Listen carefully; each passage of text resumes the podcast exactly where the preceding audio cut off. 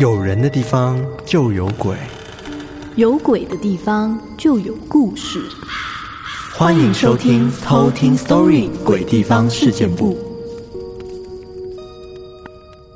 嗨，我是康纳，我是卡拉，欢迎回到《鬼地方事件簿》。好的，就是有一件事情要跟大家宣导一下哦，因为最近好像一直有收到私讯哦，关于那个周边的出货时间。嗯对，我们出货时间是在七月底八月初，那目前衣服跟帽子都还在制作中。嗯嗯嗯，对，因为我们之前是预购嘛，对对，所以需要一点点的时间，请大家再稍等一下哈。没错，因为可能大家在买的时候没有注意到说它出货是什么时候嘛，然后就一直在私讯说，哎，是不是没有出货啊？什么时候会收到？但是之前有跟大家讲了，就是七月底八月初才会收到哦。没错，大家再敬请期待啦。对，不是收到了，是出货，出货，出货。对，我们会尽量在八月十二号、十三号见面会前让大家拿到，好吗？对对对，我们会努力的。没错，那国外的话就要再等一下下。对，因为毕竟还有就是海运啊、空运的问题。对对，所以大家要再耐心等待一下。耐心等待，好像一首歌。爱要耐心等待，仔细寻找，感觉很重要。好的。不小心高歌了一首，真的？难道我们八月十二号、十三号唱歌了吗？哦、欸，看来那个未来演唱会计划不是假的。好了，今天是卡拉要来跟我们分享鬼地方。没错，我今天要讲的鬼地方也是在日本的，而且这个地方大家一定都知道，你没有去过也一定听过。呃，是哪里？东京。哦，东京吗？东京的的东京铁塔。没错，在东京铁塔 第一次眺望。你说东京铁塔是鬼地方？没错，东京铁塔是鬼地方。对啊，你看我之前都不知道，想说怎么会这个塔怎么了吗？你现在没有污名化它？没有，就开始那个涌入一些谩骂的留言。怎么可以把我的那个东京铁塔讲成这样？所以东京铁塔竟然有一个恐怖的故事存在哦。没错，就是它。本身就是有很多恐怖灵异的传说，嗯，那当然除了恐怖灵异，也有一些其他的传说，嗯，我先考考大家，这个传说可能大家都知道，嗯，这个传说就是，请问如果两个人一起看到东京铁塔熄灯，代表什么呢？你说两个人看到东京铁塔哦，对，同时看到，对，同时看到铁塔熄灯，是要猜成语吗？对，我这边有几个选项，哦，一个选项，对对，我我这边有选项，okay, 来。Okay. A 是永不吵架，B 是永远幸福，C 是触眉头，表示会分手。嗯，哦，三个吗？对，你觉得呢？东京铁塔的灯熄灭哦，冷电。东京铁塔有两盏灯哦，没有，它就是 一整个塔都是亮的。哦，OK，一整整个塔，我想想啊，嗯，应该是灭掉的话，我觉得是感情。嗯嗯。就是你的热情消失了哦，所以你选 C 吗？对，好，那我们这个答案到后面我们讲完故事的，哦、大家先想一下啊，给大家一点时间思考。那我们一样在进入鬼地方之前，一样会有我们偷听课的故事。嗯，那我们今天投稿的偷听课，它叫做无忧宝宝。这是无忧的宝宝，对，无忧无虑的宝宝。他说：“康纳卡拉，你们好，我是从第一集开始追的潜水偷听课。我是在很多朋友极力推荐之后，好奇来听听看，就爱上了你们的节目。我是一个很胆小又很爱听又很爱看鬼故事的人，最喜欢你们的都市传说和科普。这边跟你们推荐我很喜欢的民俗异闻录，叫做《每夜一个离奇故事》，作者是王雨辰。”你们找不到题材的时候可以参考，oh. 有推荐我们。他说以前他看完这本书的时候，就把书藏在我爸的书房，因为一看到这本书就害怕。希望你们以后也可以考虑说一些民俗传说，哈哈。可是听了你们的节目以后，发现可怕的故事都不可怕了，有点像搞笑节目。他是我们节目吗？对，可以把鬼故事说的那么好笑，也真的很可爱，好喜欢。这样我就不会怕了。我每次都在通勤的路上、开车的时候听，和下班的路上听。有时候特效太逼真，真的有把我吓到心跳加速啊！不是搞笑。对啊，有一次在听韩国公寓的都市传说的时候，我下班回家一进电梯，电梯门在我按了关的情况下，还自己打开好几次，我吓死了，还在想，不是吧？那么凶吗？已经从 Parkes 来到现实吗？马上手脚冰冷。两天之后才发现，哦，原来是电梯故障。OK，他说听了如月车站和 Take It Take It 之后，车子一转角就看到一台停着亮着灯的地铁，也吓到了一下，怎么那么巧？后来听一个偷听课的故事，在图书馆睡着之后被附身，而且肩膀超痛的故事之后，我的肩颈马上扭伤，也赶快去给物理治疗师帮我看看有没有像故事里那样有淤青。你看嘛，我们的故事其实恐怖的点不是在于故事本身，对，是会从故事里面跑出来，对，那个自己吓自己的部分。然后他说：“哇，天哪，真的很多巧合。对不起，我有点太啰嗦，我终于鼓起勇气投稿，请原谅我的啰嗦。真的很喜欢你们，继续加油。”P.S. 他有 P.S. 还 P.S. 对，我也是马来西亚人，我本来就很喜欢康纳，后来知道康纳也是马来西亚人之后，更有共情了。一定要支持支持，加油加油！好的，谢谢这位啰嗦的同乡。啰嗦的同乡开始有绰号了。那他这个故事就是关于他之前跟家人去东京玩，然后住在东京铁塔旁边的民宿发生的故事。哦，也在东京铁塔附近哎。没错。好啊，那我们接下来就来偷听 story。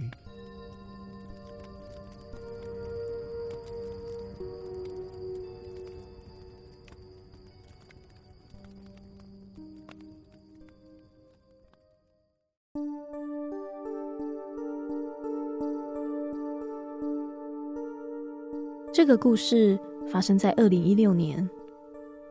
那年，我和家人去东京旅游，因为我是这一次旅行的领队，所有行程和住宿都是由我安排。因为我们有十七个人，所以我安排了大家住在一间比较大的民宿，让大家都能住在一起。最后一个晚上，我们住在东京铁塔附近的民宿，那是一间很大的公寓，有四间房间，每一间房间有两张双人床，其中一间有多一张沙发床，刚好可以住十七个人。整栋民宿里总共有一间浴室和厕所，两间是分开的，有一个阳台可以连接其中两间房间。而在阳台可以看到东京铁塔，我就和我妹以及两个表妹同房，住在其中一间有阳台的房间。但是，一切看似很完美，却没想到会遇到这些事情。当天晚上，我妹跟表妹 A 在房间里面玩手机聊天，接着。我妹在房间就看到阳台有一个黑影，他们以为是我站在那里欣赏风景，就叫了我一声：“姐，你为什么自己一个人在那边，没有叫我们一起啊？”但是那个黑影没有理会他，所以他又再大声的叫了我一次：“姐姐，你为什么没回应我啊？不要假装没听到哦。”他一边说着，就一边走过去，把阳台的门拉开。一拉开，那个黑影就不见了。阳台上根本就没有人。这个瞬间，他起了鸡皮疙瘩，呆站在那边。我表妹 A 跟在他的后面，也一样傻眼。他们回过神来之后，就马上把阳台的门关上。但就在他们一关上阳台的门，房门也马上砰的一声自动关上了。可是那一天根本就没有风。接着，房间里的灯突然整个暗掉，整个房间只剩下外面的灯光照射进来。我妹就跟表妹 A 被吓到不行，躲在最靠近的床上，捂着被单，疯狂的念着佛号。而就在大概五分钟之后，灯就亮了。他们也不确定到底是电器故障，还是遇到了什么。后来我妹跟我妈说这件事情，我妈也安慰她，不要想那么多。而在另外一个方面，我和表妹 B 还有我爸分别在客厅玩手机。那时候大概是在十一点左右。就在我们打算去睡觉的时候，客厅里的电视突然自己打开了。打开的时候，把我们都吓到，而我跟表妹 B 也都觉得非常害怕。我爸就安慰我们说，可能是日本的科技比较先进，电视机一般都会有 timer，可能会自己打开。说完之后，我爸就用遥控器把电视关上，而后来我们也就去睡了。到了第二天早上，因为民宿只有一间浴室跟厕所，所以我们都要轮流使用。我是起得比较早的那一个，大概六点多左右就起床了。而当我到了厕所的门前面，拉了拉门之后，发现拉不开。我下意识就觉得是有人在里面，我就敲门，开玩笑的说：“哎，谁在里面？快点啦！”我一边敲着门，却没有人回应我，我就走开了。后来我去洗澡，也就没有想起这件事情。但到后来，我们 check out 到外面吃午饭的时候，我表弟就说起：“哎，今天早上是谁用厕所？用那么久，叫也不回应，是怎样？”但是我表弟问了一圈之后，根本就没有人在六点的时候起来用厕所，所以当时在里面的到底是谁呢？而当我们讲到这边，开始觉得很毛的时候，我爸就开口说：“其实他觉得昨晚我们住的房子不干净，因为其实昨天晚上电视自己打开，他安慰我们没事的时候，他也很害怕，因为他注意到。”电视机的插座根本就没有插上，他只是怕吓到我们，所以才安慰我们说没事。而我妹这时候也提起他们在房间的阳台看到黑影的经历。后来我们回国之后，有五个人都生病发烧了一个礼拜，而我们全体也去庙里拜拜收经，而幸好。之后也就没有发生什么事情了。这就是我的故事。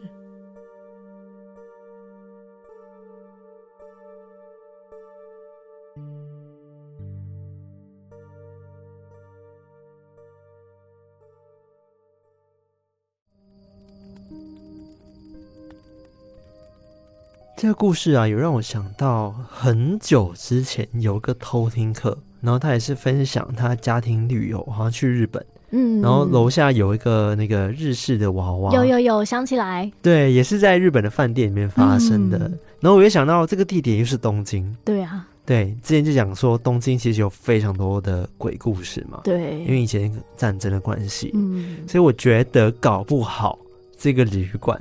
它底下以前真的有一些墓地，哎、欸，好可怕哦！对啊，不然的话，怎么可能会见到那么多灵动现象？对啊，而且也太明显了吧？嗯，而且真的是很多哎。嗯，我觉得早上那个蛮恶心的。其实我个人觉得，以为有人在厕所，嗯，那那个感觉很真实。嗯，结果根本就没有人。对啊，很奇怪，因为一般我们拉那个门就会知道说，哦，应该就是有人在里面。对，但是大家问了一遍，就根本就没有人在那个时间去上厕所。嗯。对啊，而且还不止他遇到，也就是他表弟也去敲门，然后也进不去。对啊，那他们就一直憋尿到我不知道什么时候，会不会真的是 刚好卡在？但也不可能的，因为后面就开了。对啊，好奇怪哦，真的很怪，感觉就是被闹啊，就是有其他世界人在上厕所，对，被恶作剧的感觉。对，好，那我今天要讲的鬼地方就是在东京铁塔。嗯，那刚刚我们开头有先讲到了一个传说嘛？对，那个解答是什么？这个题目就是。如果两个人一起看到东京铁塔熄灯的话，代表什么呢？哎、欸，我突然间觉得我选错哎，因为两个人不一定有分性别吗？哎、欸，不一定哦。那你感觉不是爱情？没关系。那那可能是触眉头吧。好，再讲一次选项好了。好，A 是永不吵架，B 是永远幸福，C 是触眉头表示会分手。哦，好啦。分手。答案是 B，会永远幸福哦。啊，那么浪漫。因为其实东京铁塔就是很多情侣会去朝圣的地方。嗯，对，所以这个传说其实是属于比较浪漫传说的那一区。所以是指说我们一起看到它最后的意思吗？对，就是哇，看到它熄灯了，就哇，嗯、好幸运哦，哇，我们会长长久久。就代表说我们会人生会一起到熄灯为止，这样。哦，好感人哦。走到人生的尽头，听起来有点可怕，有点可怕。没有啊，就跟太阳隔天又会升起来一样啊。嗯，就是今天到底你还一直陪在我身边。哦，好浪漫哦。对啊，哦，浪漫浪漫。好，但是虽然很浪漫，但这边还是有很多恐怖的事情的。我想插话一下。好啊。讲到浪漫这件事情，我不知道有没有跟大家分享过。我之前就是有去奥兰多迪士尼。嗯，我跟你说。奥兰多迪士尼的烟火真的是我这辈子看过最美的烟火，或许是我看的烟火很少了，但是 我真的觉得那个奥兰多迪士尼烟火真的很厉害，是看了会哭的那一种吗？对，烟火、灯光秀再加音乐，你会觉得感人到不行，然后非常非常之浪漫，非常适合带着你爱的人一起去。哦，对，好，反正我为什么要提这件事情呢？是，是因为我那时候去的时候是因为出差，然后这样跟一个。没有很熟的业务，然后两个人一起在看烟火啊，总觉得有点浪费。我也觉得有点浪费。然后当下我就觉得，为什么我在看这个浪漫的演出，然后旁边竟然是一个，对，就是那个业务，那个男业务这样子，然后就觉得，嗯，好扫兴，可惜。好了，没事，我是题外话一下，就是大家如果要去那种很厉害的地方，记得一定尽量带上你喜欢的人，或者是。不一定是爱人啊，家人也可以哈。嗯，没错没错。对，像东京铁塔也是，没错，而且比较近，大家应该比较容易到达。奥兰多有点远。对，好，我先跟大家介绍一下这个东京铁塔。就是这个东京铁塔呢，它是日本最著名的地标嘛。嗯，它正式的名称其实叫做日本电波塔。哦、嗯，它是位在日本东京知公园的一座电波塔。嗯，它的功能性嘛？对对对对，就是它是真的有去早期是一些发射电视啊等等那个电波的塔。嗯，嗯，嗯，那它建于一九五八年，它的总高有三百三十三公尺。嗯，是日本第二高的塔。现在第一高是那个东京的晴空塔。对，我刚才讲了它叫什么名字？对对对，晴空塔啦。那也小小科普一下，为什么东京铁塔的高度是三百三十三公尺呢？这个又跟什么 文字游戏有关系？没有，这个没有什么文字游戏，嗯、其实是有它的一个小小的一个原因的，就是他当初在建造这个铁塔的时候，他集结了很多电波科学的权威，他们就各自进行很周密谨慎的研讨之后，就得出说，嗯，东京地区的七家以上的 VHF 电视台。跟预计未来会开台的 UHF 的电视台，如果传送电波的服务区域定在以东京为中心的这个关东一带的话，铁塔必须要有三百三十三公尺的高度，才有办法传播到那些区域。哦，对，就是它有至少三三三吧？对对对，才有办法传播到那边。嗯，因为所以它高的话也可以。对对对，因为它跟广播的那个概念其实是差不多的，嗯、就是通常电波塔都是盖在制高点，嗯、就是让它电波下去的时候不会被中间的一些障碍物给阻挠，所以通常都是要建很高，让它电波可以直接射到那个地方。哦，对，那之后也很巧，就是这个高度三百三十三公尺的铁塔，最后是在昭和三十三年开业。所以都是有这个小小的三三这样子，应该是刻意的吧？对，有可能，可能刚好就是哎，盖、欸、完的时候哦，现在是昭和三十三年，赞、嗯。对，那这个东京铁塔的结构呢，它其实是以巴黎的埃菲尔铁塔为范本建造的。嗯，因为其实以前建塔这件事情是大家非常向往的一件事情。嗯，因为大家会觉得说，哇，这个塔从平地而起，然后一直向天空伸展，通往未知的蓝天。就是有一种对未来有很好的一个憧憬跟想象的感觉，嗯，所以有一阵子大家就是非常爱盖，就是高塔等等的东西，嗯，像巴黎的埃菲尔铁塔，它就是在一八八九年建成的，然后当时的设计师埃菲尔就觉得说，嗯，人类的未来应该就是居住在这些钢筋啊做的这种建筑当中，嗯，所以他就用钢骨建造了这个埃菲尔铁塔，然后也代表一种对未来文明的想象，这样子。那到了一九五八年，东京铁塔的创业者叫做前田久吉，他就说：“嗯，毕竟都要建塔了，就应该建出超越埃菲尔铁塔高度的塔。”哦，然后他又说：“如今这个时代技术已经更进步了，我们一定可以成功建成。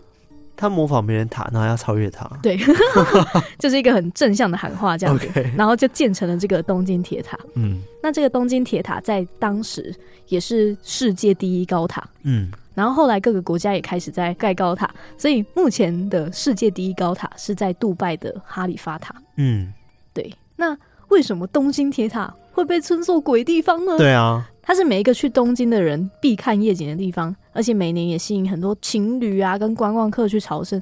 但是也有当地人去分享说，其实，在东京，当地人都不太敢去东京铁塔啊，因为有时候在那边拍照会很容易拍到不能拍到的东西。真的假的？对啊，我超爱去那边拍的，我在那边拍一大堆。可能白天比较拍不到吧？嗯，有可能。呃这样就让我回想到一件事情，就是我那时候去一样去东京铁塔，然后在那边拍照。嗯、我们就在公园，然后有遇到一个奇怪的阿北，他要干嘛？他要帮我们拍照。哦嗯、那还好吧？对，那应该还好。想说会不会他不是什么？回去看照片就发现哦，怎么那个出现一些白白的东西就，被整。对，那没有啊，就是好好的帮我们拍了很多张这样子。OK，所以这个友善的好心阿北，对，好阿北这样子。那在东京铁塔。流传的第一个灵异传说，就是在东京铁塔拍照很容易拍到或者是看到灵体。嗯，曾经就有人说他在东京铁塔拍照留念的时候，就有拍到不明的白色物体。嗯，而且他回去还有就是看说，哎、欸，会不会是曝光啊什么？嗯、但是就只有那一张照片，莫名其妙就是不知道为什么白白的。嗯嗯嗯，他就觉得很奇怪，或者是有人说他有看到有人影。就是会快速的从楼梯上冲下来，嗯、但是跑到一半就消失。哦，这很可怕，这个很奇怪，就是他们是直接看到，就是有不明的物体在那边出现，然后又消失。嗯，对，就是直接目击的一个部分。那为什么这里会有那么多灵体呢？其实也是有它的历史的原因。嗯，当时在建造这个东京铁塔的时空背景是在朝鲜战争之后。嗯。那据说当初为了建造这座世界第一的高塔，耗费了许多原料，然后也面临到说战后钢铁材不足的问题。他们就想到说，嗯，美军在韩战的时候不是被打坏很多坦克战车吗？哦，他用它碎片吗？对，因为这些战车本体的钢铁材十分的坚固，嗯，就是非常适合去盖这个高塔，而且。要把这些坏掉的战车运回美国本土修理，是一个非常困难，然后也是呃没有办法做到的事情。嗯，一般都是直接报废掉的。嗯，所以他们就灵机一动，就跟美军购买了大约有九十台报废的坦克的战车。嗯，并且把它们分解成制造东京铁塔所需要的钢铁的组件。嗯，所以我们现在看到的那个东京铁塔，大概有三分之一就是从一半那个展望台往上到最上面顶端。都是用当时的那一些战车的零件建造出来的。哇，这个是真的还是流传的？对，这是真的。哦，就东京铁塔介绍里面也会提到这个介绍。他们不会特别介绍，但是这个事情大家都知道。哦，好酷哦。对，然后刚刚讲到说，仔细想想，真的是蛮可怕的，对不对？嗯。因为这些被当做材料的坦克战车，不知道在战争中到底杀了多少人。哦，对。对，甚至上面是不是会残留一些？人类的残骸或者是血迹，嗯，感觉都是非常有可能的，嗯，因为它都是被战争可能已经使用过才报废的嘛。对对，而且韩战那时候真的是很可怕。嗯，如果大家知道历史的话，对对，所以就有人推测说，之所以会在东京铁塔会拍到灵体啊，或者是会看到一些灵动的现象，就是因为那些在朝鲜战争中死去的亡魂就被封在这个东京铁塔里面哦，对。所以才会那么容易拍到一些灵体等等的。嗯，那第二个可怕的传说，如果你有仔细观察过东京铁塔的话，会发现说它其实是有点倾斜的。哦，我以为它是直立的。没有，它其实是有一点斜斜的。嗯，那传说会这样倾斜，是因为当时东京铁塔建造的时候，它其中的一只脚，它正下方的土地是附近的一间寺庙，叫做增上寺。他的一块墓地，嗯，据说当初被迫移走的那个墓主的灵魂，他的怨念还留在原地，嗯，而且就攀附在那个东京铁塔的那一只脚上，哦，对，所以整座塔才会好像倾斜，对，而且还有流传一个传说，是东京铁塔总有一天会因为这样倒下来。Oh my god，很可怕，应该是传闻而已吧？对啊，而且我一直想到说，很多灵体爬在那个东京铁塔那个脚上面的那个样子，就觉得好可怕。对啊，但其实东京铁塔会倾斜，是真的有它的原因在。嗯，在二零一一年的时候，东京就发生了一个可怕的灾难，就是三一一大地震。嗯，当时发生规模八点九的大地震。而且强震持续摇晃了两分钟，当时才让东京铁塔的顶端扭曲歪斜啊。对，而且它顶端的天线就向东边大概歪曲了两度这样子。嗯，然后也一度让东京铁塔的高度瞬间矮了一截，变成三百一十五公尺。哦，对，这整个土地下陷，好像没有下陷，它就是整个歪掉。哦，就是最上面那个顶端的歪掉这样子。嗯嗯嗯，对。而且有一点可爱的是，后来东京铁塔有出了一个纪念品，就是一个东京铁塔的模型，然后最上面那一根是歪的，就觉得很可爱。好吧。对，但是有一件比较奇怪的事情发生在地震的后续，在地震过后，官方有派一些工作人员就到东京铁塔的顶端去维修，嗯，但是他们却发现了一颗腐蚀的软式的棒球，嗯，他们就觉得很奇怪。怎么会在这个距离地面三百多公尺的地方会有一颗棒球？对啊，就也不可能是有人这样全垒打打上去的，那也太厉害了吧？对，因为太难解释，所以那一颗棒球现在还展示在东京铁塔里面的那个展望台里面。哦，对，然后也算是东京铁塔官方目前认证的不可思议的事件。哦，就专门把那一颗腐蚀的棒球就展在他的展示室。可是还是很怪啊，为什么会有棒球？对啊，然后。也有一些人去分析啊，嗯、就觉得说，哦，会不会是那时候建造铁塔的时候，嗯、其中一个工人觉得，哦，就只是怕说太无聊，所以就带一颗球上去玩，啊嗯、然后忘记带下来，合理也合理，对，超级合理。之后，对啊，这个推测超合理。然后之后就是到这时候地震维修的时候才被发现，这样，嗯、对，这个就，就是他了，对，感觉就蛮 可能，我觉得就是他了，应该不可能是棒球自己这样，呜呜，对，因为我我刚刚怎么想都觉得很不合理啊，对啊，丢上去也不可能丢上去啊。对啊，嗯，感觉是工人，嗯，听起来超合理。这个推测突然超合理。那也有人认为说，东京铁塔之所以那么容易撞鬼，跟它本身是电波塔这件事情有很大的关系。嗯，因为以科学来说，有人觉得灵魂是一组具有生命能量的电磁波，如果有大量移动的电子，就会形成电磁场。嗯，然后在附近的生命磁场都会容易受到影响。嗯，所以如果这时候人跟鬼的频率对到就会比较接近，就会比较容易撞鬼，或者是被灵体跟上。嗯嗯嗯，对，也有这样子的解释。我以为你要说是因为那个磁场关系，然后开启了一个传送门，然后让一个腐蚀的棒球、呃、棒球出现在 那个塔上。没有，那因为常常传出有人在东京铁塔附近撞鬼嘛，所以一直都有流传说那边的怨气就是很重，而且还因此在。铁塔的对角线的两边都有特别建寺庙来镇煞哦。那说到这个寺庙，就一定要提到刚刚讲到的那个增上寺，嗯，就是在东京铁塔的那一角的那个寺，嗯。据说这个增上寺有一个鬼门的传说，增上寺有一个别名就叫做内鬼门。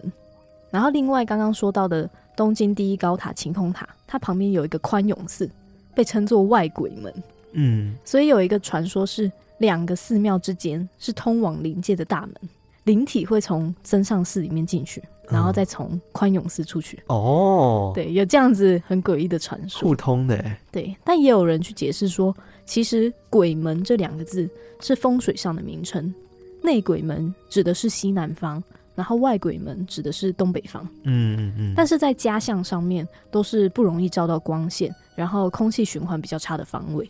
哦，对，然后。因为当时增上寺这边是德川家康他们家系盘踞的地方，嗯，所以他们那时候也有仿造唐朝的风水术，就在这两个就是风水比较不好的地方建寺庙去辟邪，才会形成现在的状况。嗯，那记不记得我们之前说过，在日本的神社啊庙啊，如果后面有“寺”这个字的话，就代表它附近有东西需要被镇压，就是有很多恶灵或者是墓地吧？对，所以增上寺它其实最有名的。就是它是一个埋葬了六个德川将军的墓园。嗯，那这个真上寺已经有六百多年的历史，在东京铁塔都还没盖好的时候，真上寺就在这边了。嗯，所以东京铁塔后来盖在那个真上寺的土地上面，然后可能 maybe 压到了那个墓地，造成有那个墓主的冤魂爬上去，我觉得也是蛮有可能的。就是很明显，就是有冒犯到他们，才会有这些灵异现象产生吧？对。那大概在一三九三年的时候，净土宗第八祖友玉圣德，他就在现今这个千代田区的位置，就开辟了这一座真上寺。那从世挺时代到战国时代，真上寺就被称为净土东国之要地，去做一个发展。当时的面积还有两个东京巨蛋那么大，然后有三千名修行僧在这边居住啊学习哦，所以其实当时是非常的繁荣的。嗯，但是到了后来明治时代的时候，寺庙的原地就被新政府征用，然后作为神宫的养成机构发展。在之后的几年，又一直遭遇火灾。所以其实现在大部分大殿啊，或者是其他比较大的建筑都是被烧毁的。嗯，那到了一九二三年的时候，日本爆发了八点一级的关东大地震，当时的死亡人数有超过十四万人。哦，超级多。那其中有九十趴的人是被烧死的。嗯，烧死的。对，因为当时引发了很多的大火，嗯，然后还烧了三天三夜。嗯。当时真上寺就是作为超度亡魂的主要的道场，嗯，都会集中到这边去超度，这样。嗯，虽然真上寺在明治时代的时候有被烧毁嘛，嗯，但后来也有重建。但是到了第二次世界大战的时候，因为东京大空袭，就导致了真上寺里面的三解脱门跟黑门之外的全部的建筑物都被烧毁了。哦，又再被摧毁一次了。对。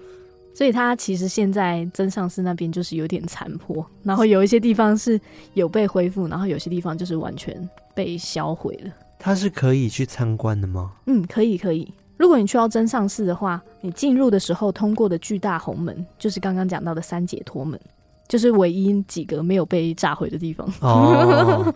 然后真上寺里面其实有很多佛教思想的设计，像是这个三解脱门。据说，只要通过这一扇门，就能从贪婪、愤怒、愚笨这三个烦恼中解脱。嗯，也就是佛教思想里面的贪嗔痴，嗯，这三个部分。嗯，嗯，但是虽然它是寺，但我觉得它里面有个东西看起来非常的毛，是在它的展示室旁边的小庭院，里面有好几排地藏的石像。嗯，那这些地藏的石像代表的都是那些出生不久之后就过世。或者是因为流产、堕胎而死亡的婴儿，或者是胚胎，嗯，的地藏。嗯、那这些孩子的父母都会定期来真上寺这边帮地藏穿衣服啊，或者是祭拜一些小玩具，嗯、去供养这些地藏。哦，对，所以看起来还是蛮惊悚的。对啊，就很多小小尊的那个，我知道你在讲什么，就是有点像是小人小人，对，小佛像的对对对，小佛像。我觉得那个照片可以。就是 po 上去给大家看一看，嗯嗯嗯，就是其实还蛮诡异，但是又有一点哀伤。嗯，那真上寺他每年也会举行一个撒豆驱鬼的仪式，嗯，据说就是传自中国的追挪这样子的习俗。我没听过追儺，哎，是哪两个字啊？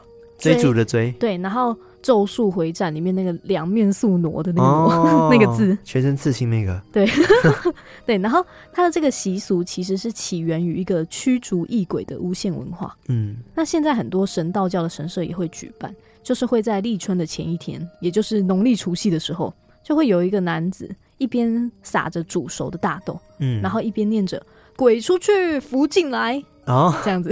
OK，然后民众也会在那一天到寺庙去分食一些福豆。嗯，那除了撒豆之外，家家户户还要大扫除啊，把不要的旧物丢掉或者是烧掉，意思就是要避免家中会有妖怪作祟。嗯嗯，在过去，日本其实也爆发过很多次的瘟疫。那这个撒豆驱鬼的仪式，也除了让大家可以更勤劳的打扫环境啊，去保持那个环境的卫生，嗯，那也能作为一个心理上的安抚，就是有驱除异鬼的意思。嗯嗯。突然就讲到这个真上寺，就是在东京铁塔的附近。如果大家去到东京铁塔，应该就可以看到它。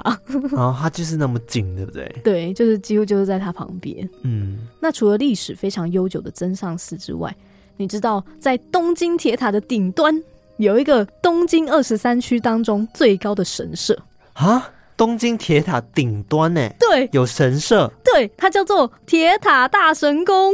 可是我不记得照片里面有出现什么神社，它是很小间吗？它是小小的哦，在它的顶端。OK，我来查。好，因为东京铁塔它本来就是情侣约会的圣地嘛，所以传说这个铁塔大神宫，它就是求爱情、学业、事业都非常灵验的一个神社。嗯，那也有人说，之所以这个铁塔大神宫啊会那么灵验，是因为它位处的高度真的很高，所以神明会比较容易听见我们的愿望。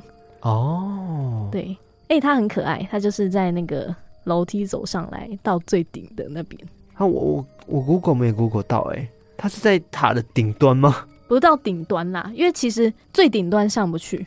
我们徒步可以走到的展望台，其实是在大概一半一百五十公尺那个地方，它就是位在大展望台的第二层。哦，展望台附近就对了。对，因为其实东京铁塔它最高能去到的地方就是展望台那边，嗯，它再上去就没有地方。嗯，当然大家也可以坐电梯啊，不一定要爬楼梯。对，应该是要坐电梯吧？没有哦，也有楼梯可以爬哦。我说我感觉很累。但是这个楼梯很赞，就是它其实有登高的好兆头，所以也有很多人就是专门走楼梯上去的哦，走他的那个徒步的楼梯。嗯，而且也传说，如果你走楼梯上去的话，就可以祈求你的身高变高。因为有那个登高的好兆头，这样 OK。而且你也不用担心说哇，爬那个楼梯会很无聊。它其实中间都会有一些小小的小知识，就是贴在旁边。嗯，东京铁塔小知识，就你爬到某一层就可以看到新的知识。对对对对，就是边走边看，然后也会有小平台让你休息。嗯，对，虽然它有六百阶那么多，好多。对，就是大概爬到。一百五十公尺处的展望台那边，嗯，然后如果你整个爬完的话，总共花费的时间大概是需要爬十五到二十分钟。哎、欸，那好像还好哎，对啊，听起来还好吼，只是可能脚真的蛮铁腿，要在旁边休息一下。哎、欸，其实六百阶好像还好哎，突然想一想，我记得那个什么啊，那个烘炉地才四百多阶啊。哦，那可以。对啊，那差不多啊，再努力多爬几阶，嗯，就可以到那个东京铁塔的那个展望台，对的展望台。而且我觉得，如果你用爬的上去，很有仪式感呢。感觉如果你爬上去，然后再跟那个铁塔大神宫许愿的话，感觉比较容易实现。嗯、感觉会哦，就觉得哇，努力了一番，许愿的话就会比较灵，这样子。对，顺便长高。对，而且如果你用爬的上去的话，就可以获得东京铁塔它专属的一个奖状。嗯，就是要徒步走上去的才有。哦，还有奖状哦。对，如果你搭那个电梯就没有了。哦，好好好，那我要走路。对。这样听起来，东京铁塔真的有超多的传说，嗯，就是有什么他自己本身灵异的部分啊，然后还有那个增上寺周边景点的部分啊，还有它里面的那个神社的部分，对啊，对，还有最一开始讲到的那个浪漫的传说，对，它真的超多传说的，很酷哎，我真的都第一次听过哎。对啊，但是像刚刚讲到的那个浪漫的传说，就是那个东京铁塔熄灯的那个部分，嗯，其实还是有点小小的造成了铁塔当局的困扰。为什么？因为会有很多人打电话过去问，哎、欸，什么时候要熄灯啊？可是它不是固定时间哦。它其实是固定时间，但是还是有很多人打电话去问。哦，对，所以我在这边也告诉大家哈，东京铁塔官网的 Q&A 有写，熄灯时间是在晚上的十二点整。OK，希望大家不要再打电话过去问，造成当局的困扰。十二点其实很晚呢。对啊，其实蛮晚，而且蛮可怕的。对，就是十二点就定。对啊，会不会有人想在那边拍照的时候，刚好十二点就是凌晨，就是鬼出没的时间呢？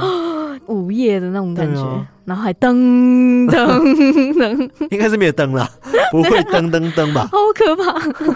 不会啦，对啊，应该是不会。对啊，十二点大家在睡觉，噔噔噔吓死全世界。对啊。我在那边整理这些资料的时候，我都觉得哦，好怀念哦，因为我是之前刚好在疫情爆发之前去东京玩，嗯、我那时候还玩了十天，因为遇到台风被滞留。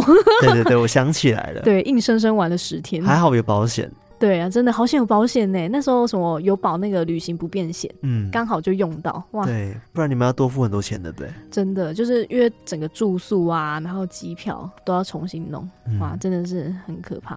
可怕，对，但是还是很开心，对、哦，对，也希望下一次哦，赶快再去哦。而且今年哦，如果大家有计划今年去的话，今年是东京铁塔的六十五周年，对，今年是二零二三哦。对，如果大家有计划去东京，然后去看这个东京铁塔的话，如果你听完这一集再去到东京铁塔，就可以想起来说，哇，原来这边有那么多的传说，嗯，你走起来的话，应该会更有感。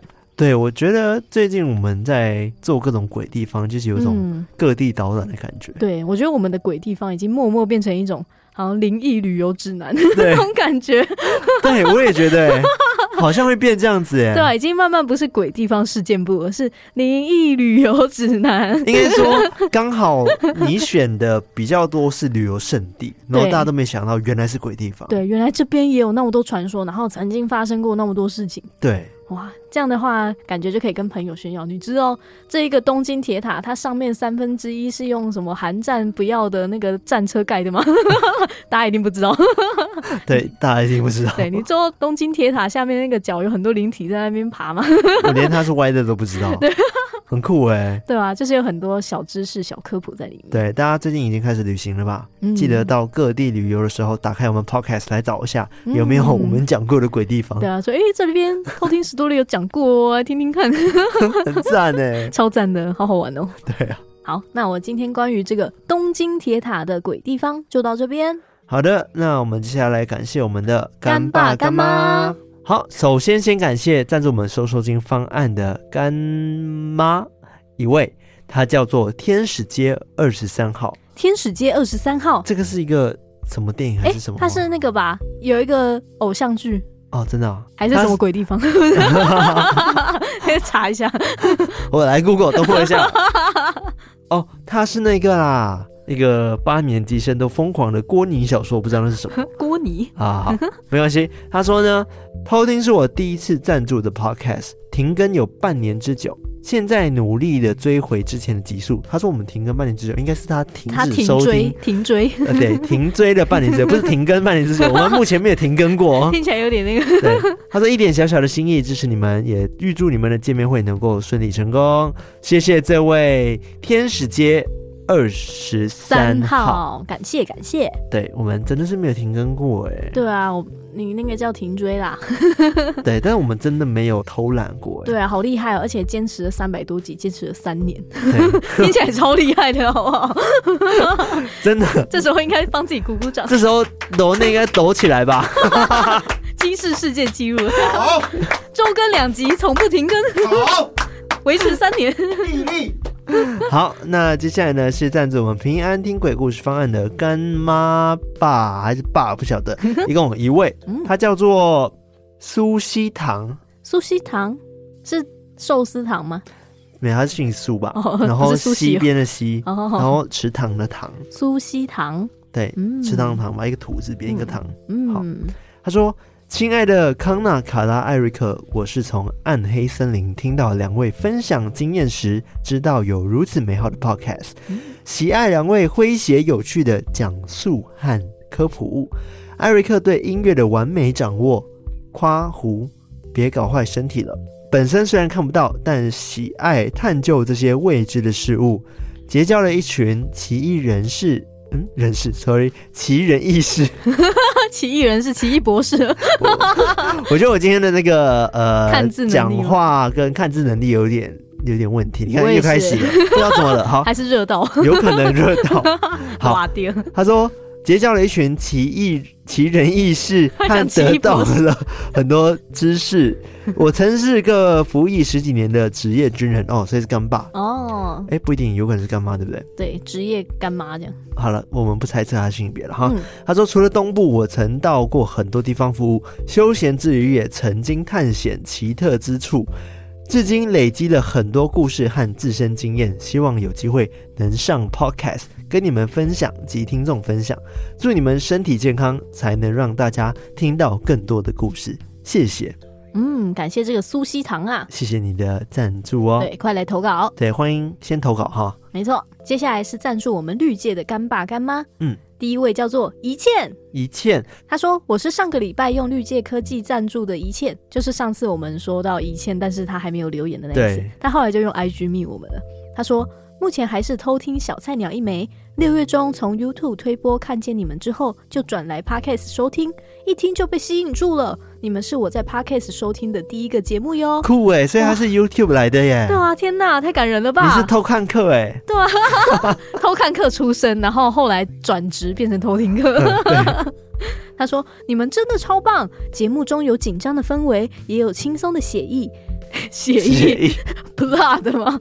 不是啊，写 写字的写，对，写字的写，然后意境的意，嗯。写意。很享受听你们分享生活和说故事，希望你们可以一直一直录下去，真的很喜欢你们，加油！谢谢你，谢谢这位一切一切。感谢一切。那第二位干爸干妈叫做阿斯兰，阿斯兰，他说：“康纳、卡拉还有艾瑞克，你们好，我是一直潜水的偷听客阿斯兰，默默的听你们的节目听了一年了，终于把之前的集数听完了，这是我的一点心意，请你们收下。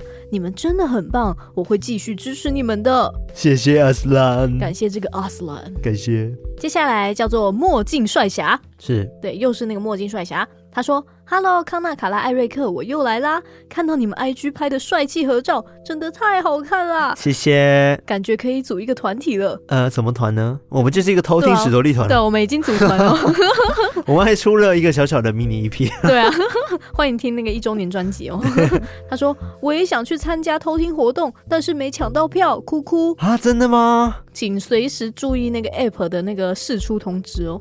怎么可能没抢到？今天几号？今天几号？”今天是七月十十一号，今天十十一号，对，他竟然没有抢到第二场的那个演出，哎，哦，我以为大家会都抢得到，哎，对啊，原来还是有没有抢到人吗？那那只能说你你再等等看事出了，对对对，可以多多关注那个事出啊。对，但我看目前看好像大家都已经结完账了，对，对，所以好像退票几率不太高，没错。好，祝你加油。他说：“卡拉包头好可爱啊，好像三太子。”哈哈哈哈 是赞美吗？我不晓得哎、欸，三太子可以啦，算吧，应该没有就是冒犯的部分。还是你见面会那天穿肚兜，然后然后再拿一个小扇子这样。对，他说：“期望多看到你们的合照，擦滴。”谢谢墨镜帅侠，感谢墨镜帅侠。好的，以上就是赞助我们的干爸干妈们喽。没错，感谢你们。对。好，那喜欢我们节目的话，记得我们的 IG、我们的 Facebook 还有我们 Discord 加入我们，成为我们的偷听好邻居。在这边要稍微努力推一下 IG 哦，我们 IG 已经卡了。好久，我发现升不上去哎、欸。对啊，我们是被卡到了。对，我们真是被卡到。对，大家拜托拜托，帮我们把 IG 追踪起来，不然我们真的都接不到叶培。真的，呜呜呜呜呜，没错，呜呜呜呜。对，直接帮我们追踪起来啊，或者是你身旁有现在有几个朋友，给他拉进去，一起订阅我们的 IG 哈。没错，不管怎样，二话不说，都先订阅起来。订阅起来，反正现在已经没有恐怖图了嘛，追踪吓到大家了。没错，那些之前怕图的，现在都没有了，赶快回来。是该回来喽。对啊，赶快来按追踪。哦，然后再来就是我们 YouTube 嘛，对，然后 YouTube 也要追踪，不然再加订阅，不然我们这样子算到要十万，真的好久好久好久好久好久以后，对，真的要靠大家了，至少要三四年后，不是十年吗？好，靠大家喽，对，靠大家喽。好，然后最后呢，还是要提醒大家，如果你有鬼故事的话。记得投稿给我们，投起来。对，就是我们的投稿箱呢，在我们的 IG 的 link tree 上面就点进去就可以看到了。没错，或者是你故事太长的话，欢迎直接 email 我们哈，我们的 email 也在节目资讯栏上面都有哦。我们现在非常的期望被吓，对，期望被吓。如果你觉得你的故事够恐怖，然后觉得说哇，这个不分享不行的，就赶快来投给我们。是的，我刚发现我忘记教大家订阅我们的 podcast。但没关系啦哈，大家应该都知道。哦、对啊，就是到那个什么 Apple Podcast 啊、Spotify、KKBox、Mr. Box 各种可以订阅的地方订阅，留言的留言，五星评论的五星评论起来。是的，好了，那我们今天到这边，我们下次再来偷听 Story。拜拜。